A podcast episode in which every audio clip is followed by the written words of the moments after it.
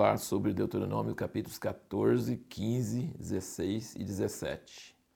Uma coisinha só que nós deixamos de falar sobre os capítulos 13 foi que tudo que é anátema, tudo que Deus, é, tipo, alguém praticou idolatria e teria que ser morto e tal, então nenhum dos bens dessa pessoa podia ser aproveitado, tinha que ser tudo queimado. Então, assim, não haveria uma tentação para corrupção para é, fazer falsa denúncia de alguém para poder ganhar os bens dela. Não, se ela fez coisa errada, ela vai ser morta, mas todos os seus bens vão ser queimados. É anátema. Tudo que ela é e tudo que ela tem é anátema.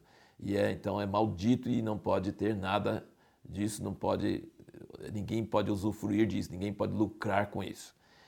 E no capítulo 14 nós vemos sobre os alimentos que eram permitidos e os não permitidos tudo que Deus considerava nojento, ele chama anátema, abominável, é, ele não queria que o povo dele também é, comesse, ele queria que o povo fosse compatível com ele nos seus costumes alimentares.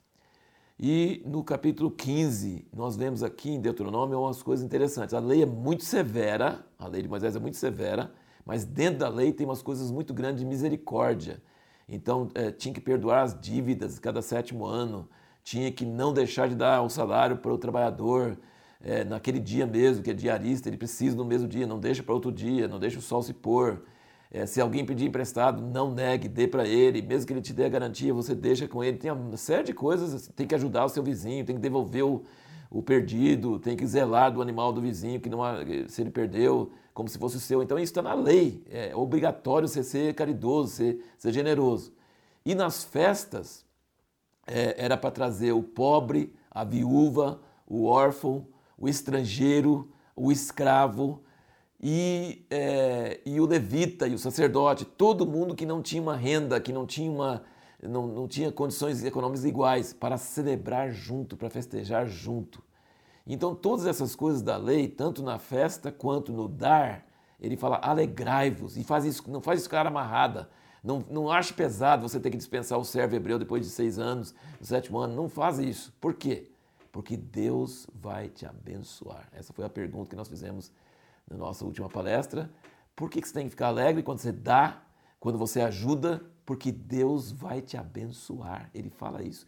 Você vai ser abençoado. Não, não considere isso como prejuízo. Não considere como perda. Você vai dar, mas Deus vai dar muito mais para você é lucro, é quase um investimento muito melhor do que qualquer outro investimento. Então, o motivo para alegria ao dar, biblicamente, aqui no, na lei de Moisés, é que Deus vai te recompensar. Meu pai sempre falava: Deus nunca fica devendo nada para ninguém. Se você der, ele te dá duas, três, quatro vezes mais. Experimente isso. Mas não dá com tristeza, não dá com cara amarrada, não dá com pão duragem, dá com alegria, dá com satisfação, dá sabendo que Deus vai abençoar muito mais do que você está imaginando. Aqui fala também sobre as festas e também fala sobre três vezes no ano, fala sobre o pão asmo e usa um termo interessante, o pão da aflição, porque que era para comer pão sem fermento, é, sete dias, para lembrar da aflição que tiveram no Egito e lembrar daquele momento é, que eles saíram do Egito às pressas e não deu tempo de, do pão crescer então Deus não quer que a gente lembre só das bênçãos, Ele quer que também a gente lembre das, dos problemas, da aflição, a gente entenda o que, que Deus nos livrou. E isso o povo de Israel não fez, né? porque eles tinham saudade do Egito. Imagina, o sofrimento deles era tanto e tinham saudade do Egito, porque eles não lembravam da aflição. Importante, muito importante, Deuteronômio falar sobre esse negócio de você ter uma boa memória, lembrar das coisas e tentar lembrar, procurar lembrar das coisas. Ele fala aqui também sobre escolher juízes. E qual que é o papel certo do juiz? Não dar preferência para ninguém, nem o pobre, nem o rico. O rico às vezes paga suborno, ah, põe juiz que não aceita suborno, não aceita é, presentes. E também tem gente que favorece o pobre. Ah, coitado, ele é pobre. Não, no juízo não pode favorecer nem o pobre nem o rico. Tem que ser justo, tem que ser uma, uma, uma justiça que não tem acepção de pessoas. E, finalmente, no capítulo 17, ele fala sobre o rei, eventualmente que existiria um rei.